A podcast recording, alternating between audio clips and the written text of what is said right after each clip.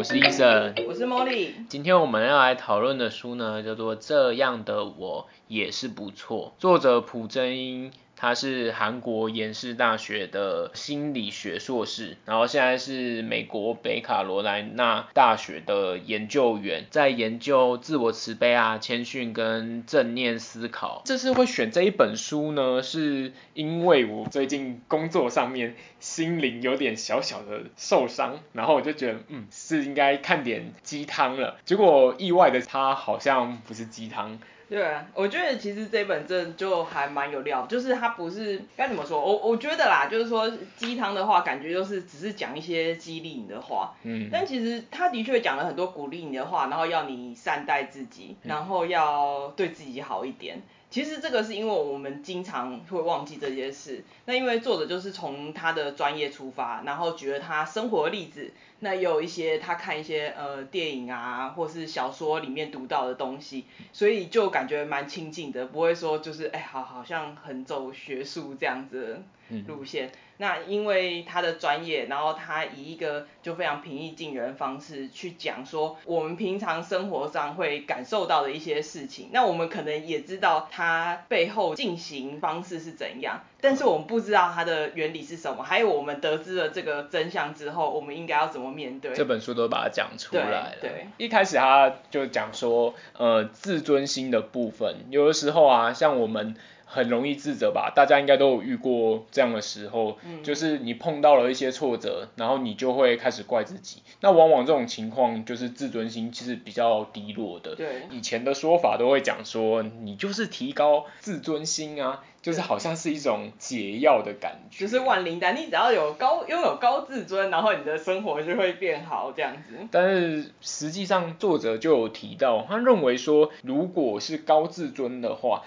往往你会想办法去找到证据哦，例如说你今天做错了某一件事情，如果你是自尊心高的人，他可能会先想一下哦，自己的能力是不是有达到这个程度。如果后来发现，哎，其实自己能力好像没有，可是因为他自尊心很高，他就会开始找证据。什么叫找证据？他会开始责怪别人说，哦，那一定是他不好，所以才造成这件事情有问题、有状况这样子。他这个追求自尊的方式其实就很不健康啊。然后他有讲说，为什么后来就是等于是说近期的研究就发现说，诶，这些高自尊的人，就自尊心比较高的人，他为什么就是感觉生活过得比较好？其实错了，是因为他。生活条件比较好，所以他才比较容易有高自尊。对，对，他其实是有点颠倒过来，等于说成功了，赚了很多钱，或者是你的生活过得很好，然后就是他回去反反推，你知道，但是其实那个是。他反推出来的结论其实不是，那正正是因为你有那样子的状态，才有这个。你才有高自尊心。对对对对。所以有点倒因。为果。倒因为果。对。所以那种是自然而然发生的，我们不应该去做强求啦。作者会会觉得说，比较重要的应该是要怎么样去维持一个自尊心，以不追求、不比较的方式去做，然后透过就是自我宽容、自我慈悲，嗯、那。不批判自己，然后成为自己的支持者，这样做其实是比较有效的。对啊，那后面的话开始，他就是一步步的在讲说，我们生活上或者跟人相处上会碰到的一些状况，这些状况为什么会导致你，比如说心情很低落啊，或者是觉得不自在啊之类的问题，这样子。嗯。那这个背后的原因是什么？那你要。怎么样去算是改善嘛？我觉得他好像都尽量不用说你要怎么去改善这件事情，对他比较像说呃告诉你实际上就是这样，然后你去认知到这个现实的状况，就是你去理解之后，然后在这个当下你要怎么样面对你的情绪那种感觉。像他就有提到，我觉得很有意思的，就是我们都会觉得自己其实是优于平均的，但实际上我们并没有。而且他提出一个数据，他说这很简单啊，就好比说你假设平均是零点五吧，那你这一个项目你要达到平均是零点五，你那个项目你也要达到平均，那也是零点五，那就是零点五乘零点五乘出来，你就可以知道，如果每个项目都要达到平均，那个概率是有多小，所以基本上是不会达到，但是大部分的人都会觉得。我应该有平均值以上。我觉得蛮容易这样想，就是说会觉得我没有那么差吧，那种感觉。对。但是他就告诉你，以那研究数据来看的话，还有现实你去考量的话，其实你可能真的就是因为在上面其实真的很少，你以为你在中间，其实你很多时的时候你是在中下或是更下面。但他告诉你，其实这也没什么，因为这就是大部分的人就是这样。对，因为我们刚刚讲的，其实你看每个人都一样嘛，零点五乘零点五乘零点五，所以其实他觉得应该是你要去认可自己的努力，虽然说你可能没有达到这个平均值，然后我们可能你有做很多事情是徒劳无功的，好比这样讲好了，你今天创业或什么，你可能做足了准备，但是你。缺少了经验，或者是说，哎，现在真的就不是时机。有的时候真的掌控权不在你的手上。对。对，所以我觉得就算是失败了，那也是没有关系。就像我们电视新闻啊，那种媒体报道，很多都是在报道就是成功者的部分，但实际上。很少，我们是接受说，大部分人其实是失败的，对啊。就是呃，即便你看一些，就是有时候会看到那种可能专题报道，比如说有一些人就怎么经营他的店铺啊，啊，中间一定会遭受什么挫折啊，然后这最终都成功了。功但他从来不会报那种就是最后失败，然后真的就失败的故事，基本上是没有的，对啊。但是其实这样失败是常见的，然后你也要去想。这些人后来能够成功，其实他也是曾经有过这个失败的经历。嗯，对啊。有的时候我们可能不用盲目的追求，就是社会的潮流去定义这个成功，因为我们看到我们那个故事都说，诶，他是怎样逆转人生，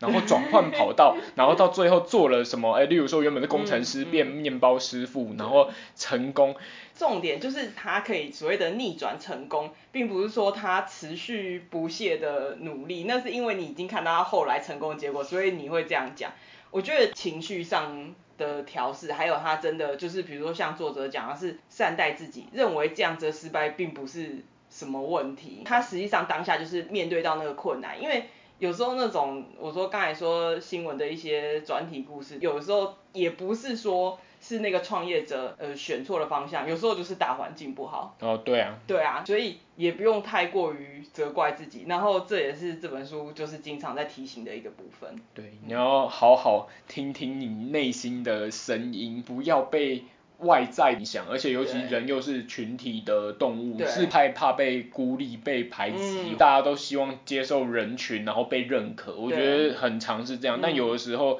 其实。趁着自己独处的时候，可以好好的听一下自己内心深处的声音是蛮重要的。也建议我们就是作为一个旁观者，今天在处理事情的时候，事情发生了，那你人其实你先抽离你自己的角色，先去想一下说，哦，这件事情是怎么样？那我在里面扮演的是什么样的角色？真的错都是在我吗？那我错有可能是因为我没有经验，然后下次其实改善就好，就变成你。只是接受一个事实，你不用去太过于自责这样。对啊，而且就是书里面也有提到，我们很容易因为单一的事件，然后就会觉得说啊，我就是这样子。哦。很容易，就是说我可能考试就是失利，然后觉得啊，我就是不擅长考试。对，对，但是要记得，就是说这样子的事情其实没有办法解释你整个人生，因为搞不好只是你那一次出的状况不好，或是你的对状况不好，所以并不是你不擅长考试，你就是摆脱这个想法这样子。这也是很有意思，为什么人常常会往负面的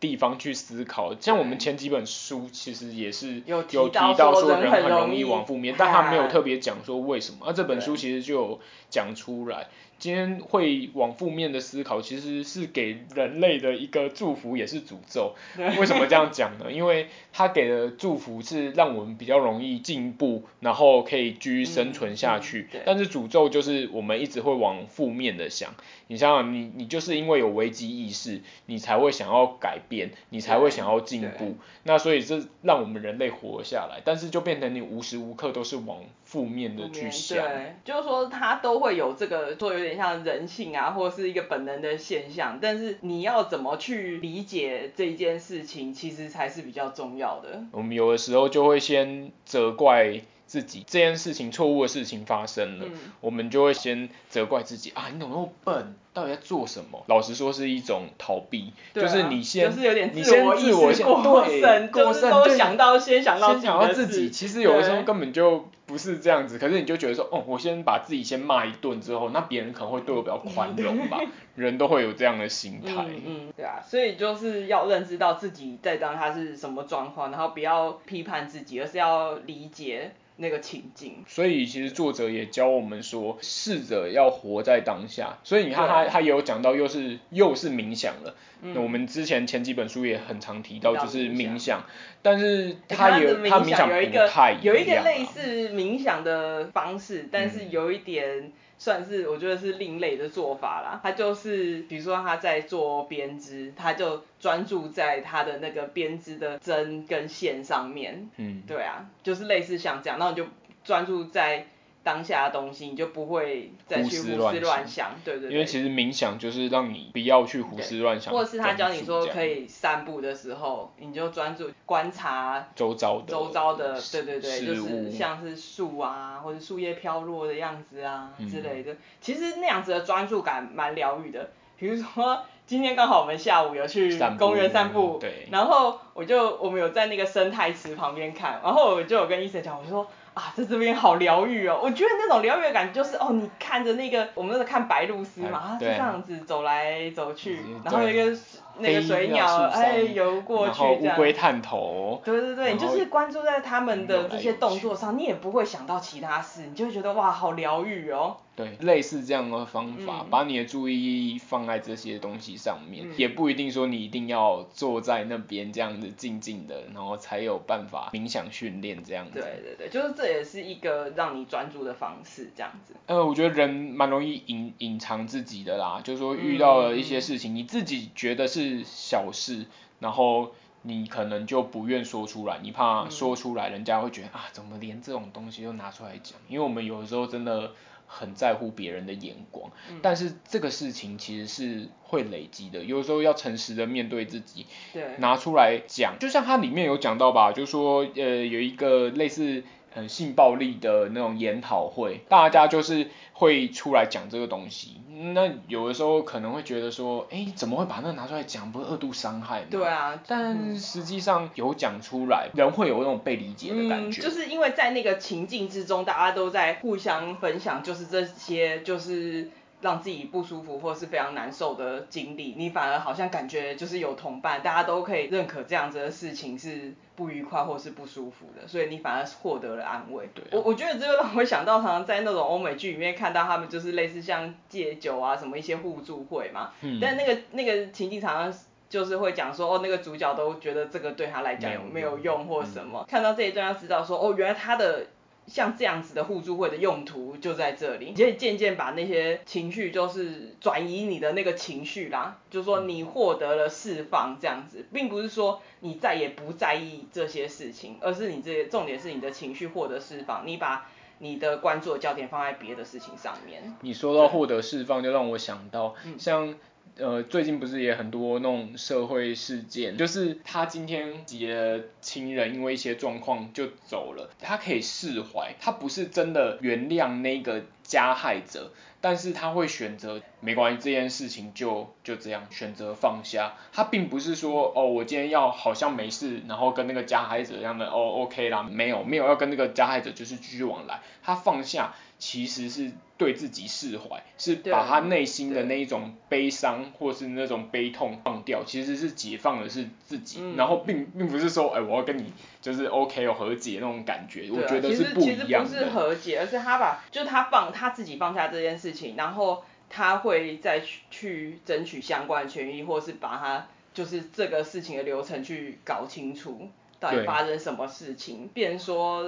他转移他的焦点了啦。对，对把把焦点转移掉，他的那种悲痛的情绪就不会一直在，这也是一种压压力啦。就是他他如果能这样做的话，就可以把他心中的压力把它释放掉。我觉得他后面就讲一些像他讲那个人际往来的东西，我就还蛮有感的。嗯，或者是在讲你跟朋友啊，或者是跟情人相处之间的一种关系，其实蛮多书都有提到这些东西，但是他就是有回归一些我觉得最基本的。你你会想要知道的事情啊，就是那种相处上，比如说，我觉得他讲一个东西，我觉得蛮有趣的，就是我们的确也常常忽略这件事，就是我们知道自己是一个我们的组成很复杂，我们有各个面向，但是我们很容易就是把别人看得很简单，不是说看清别人，是觉得说，比如说这个朋友就是哦他。很上进啊，很努力啊，然后所以他的学业成绩很好，所以他在工作上表现很好啊，就觉得哦他是这样的人。然后可能有一个朋友 B，然后他就是经常就是呃很迷糊啊，然后今天可能没搭上他该搭的那班公车，所以迟到。你觉得啊他蛮正常，他就是这样子的人嘛。那不管是你觉得朋友。第一第一个说的那个朋友，就是他都很上进、很努力，然后所以他成就很好，或者是认为这个 B 朋友，反正他就是很迷糊、很脱线，然后所以迟到也是正常的事。其实你都是把这些人想得太简单了，其实他们跟你一样是一个很复杂的组成，有各个面向，所以我觉得这个是常常忽略到的一件事情。所以当这些人他表现出不是他你想象中的他的样子的时候，你很容易就会觉得说。诶，他现在是不是生气？诶，是他觉得现在不开心，但是有时候可能跟你想的不太一样。不一样。对，然后所以这就带到一个，就是他有讲说那个有一个强调一个就是守住底线这件事情。你其实你不喜欢的是可以跟人家沟通，可以跟人家讲的，而且像这样子的事情，就是说。嗯，你去讲出来，其实也不是说你就是讨厌某人，或是不喜欢某人这么做，而是那种感觉是人家去跟你讲这件事情，反而是他信任你，你去，诶，他来讲这件事情，你不会觉得生气，而是可以理解到就是他的底线在这里。嗯，我觉得这种事情就是互相的。哦，他里面有讲到一个比较有趣的东西啦，嗯，他有去类似心理咨询吧，然后医生可能就问他说，诶。你可以想一下，说你就是你现在你觉得最关心、最重要、最让你开心的，就是不管是人事物什么都好，你觉得是什么？很意外的，竟然是他的宠物。并不是他先生，他自己都觉得怎么会呢？应该是我先生呢、啊。可是发自内心出来，竟然是宠物。他就说，因为宠物的爱是非常的单纯的，因为它是发自内心的。这也让我们想到说，你看很多人出了社会之后，跟人家交往或什么，其实都是有一些目的性的。你在想哦，以前假设你今天都没有金钱这些什么诱因，你你认识了你的同学，你其实是出于好奇，出于对对方的关心，然后。去认识他，是真的就是。你对他是无所求的，没有条件的爱，他认为这、嗯、这就是一种真心的关心，你没有要去求人家什么东西。嗯嗯、宠物的部分还有那种被需要的感觉。对，因为宠物就需要你照顾嘛，就算你足不出户，但是哎，宠物的饲料什么还是要买啊，还是要养活它。有他有讲说，就是其实你有那个被需要的感觉，是跟人有互动，有被别人需要的感觉，其实可以活得比较久，这样子，你的生活会比较健康。其实宠物它还附赋予了他人生的意义跟力量，哎，我我也许我不知道我自己要干嘛，但是今天有有这条狗，我就是要养它，然后就说，哎，它不能没有我，哎，然后突然你的生活就有重心有核心，有的时候人会觉得说，啊，我的生活就是不知道要做什么。对啊，所以我觉得像类似像可能有一点不一样，但是。我觉得那种就是心情跟专注都放在上面的东西，其实我觉得对心理健康是蛮有帮助的，所以才有一种说法是你迷那个偶像。其实你比较容易维持你健康的生活这样子，能够理解，对，因为其实你今天是有一个追求的目标，对，然后你有一个值得期待的事情，对，然后这些都蛮重要的。因为人其实他是希望事情是能够掌握在手里，然后可以预期的，这也是为什么我们的生活常常一成不变。大家当然会觉得说，哦，要是有多一点变化就会比较快乐或什么。可是为什么我们大部分生活是一成不变？那其实也是因为。如果每天都是不安的东西，就是一个新东西出现，其实就会造成我们的不安，就是每天生活就是提心吊胆的，其实其实更可怕。对啊，对对对，而且就是我觉得讲到这个，就想到其实作者也有讲到说，像那个生命的意义就是不会突然出现，我们都好像很努力在追求一个我们生命的意义，但是。其实生命的意义不是会在你日常出现的东西，不是因为环境造成，就像他那时候讲到的，好像是集中营吧，嗯、就是从集中营里面出来的，当时被关的人，他们就是有两个，有心态就是完全就是不一样，有人就是在被关的时候，他还是能就是体验他周遭美好的事物，虽然被关是。很痛苦的，但是他依旧能在这个痛苦里面感受当下的快乐。那另外一个没有，他可能就是觉得说，我来这边好像就已经，了，然后对，变行尸走肉然后对，变行尸走肉。嗯、但是他出来之后，因为他的心态没有改变，虽然环境变了，对，他也没有因此就是变得比较快乐，真的就不会因为这样改变，所以还是心态的问题啊。对，嗯，对。但是我我觉得很重要是他在讲这些故事的时候。他的目的都不是说，哦，你就是要非常正向思考啊，要去改，是你理解这样子的状态，那你可以就说，呃，对自己更宽心，你知道，因为这都是人之常情。你做平凡的你也很好，这样子，那你有更多的追求也很好，但中间如果碰到挫折的话，也要善待自己，然后要多关注自己的情绪。跟想法，对啊，我觉得这个就是你读了这个部分会觉得，嗯，会忽略这件事情啊，就是关注自己情绪的事。我们都有时候放太多心意在别人身上，会陷你你会太专注到别人的事情，但你自己的事情其实你都没有关心。就是感觉你反而是在逃避你自己的情绪。那我觉得这一本书看完的感觉就是，其实我觉得它一直围绕在同一个，就是像前面我讲的，就是说你要关注到自己的情绪，然后对自己不要太苛这件事情，就是感觉上非常的鸡汤。但那时候我刚看完的时候，我在我 IG 上发，就是我看完这本书，我的感觉是它看起来很鸡汤，但我觉得它其实是排骨汤，就是它很有料。而且我觉得当我可能心情不好，或是如果按照那个原子时间的讲法，就是我经历我的离峰期的时候，嗯、我觉得看一下这本书其实蛮不错的，就是它可以让你想起很多你忘记的事情，你本来应该知道，但是你忘记这些事，提醒自己，呃、提醒自己，然后多关心自己啊，我觉得这个蛮重要的。就觉得看完这本书，觉得嗯，就蛮不错的。嗯，我的感想是，嗯，韩国人写的书还不错。你就刚好连续看了两本，就是韩国的，对啊，你也不是作家，那《原子时间》那个作者是兽医，这样的我也是不错的作者。这个朴正英的话，他是就是做那个心理学研究的专家，但两本读起来感觉都不错。好啦，那今天的分享就到这边喽。如果有什么想要跟我们分享的，欢迎在下面留言哦。我是医生，我是茉莉，那我们就下次读书会再见喽，拜拜。拜拜。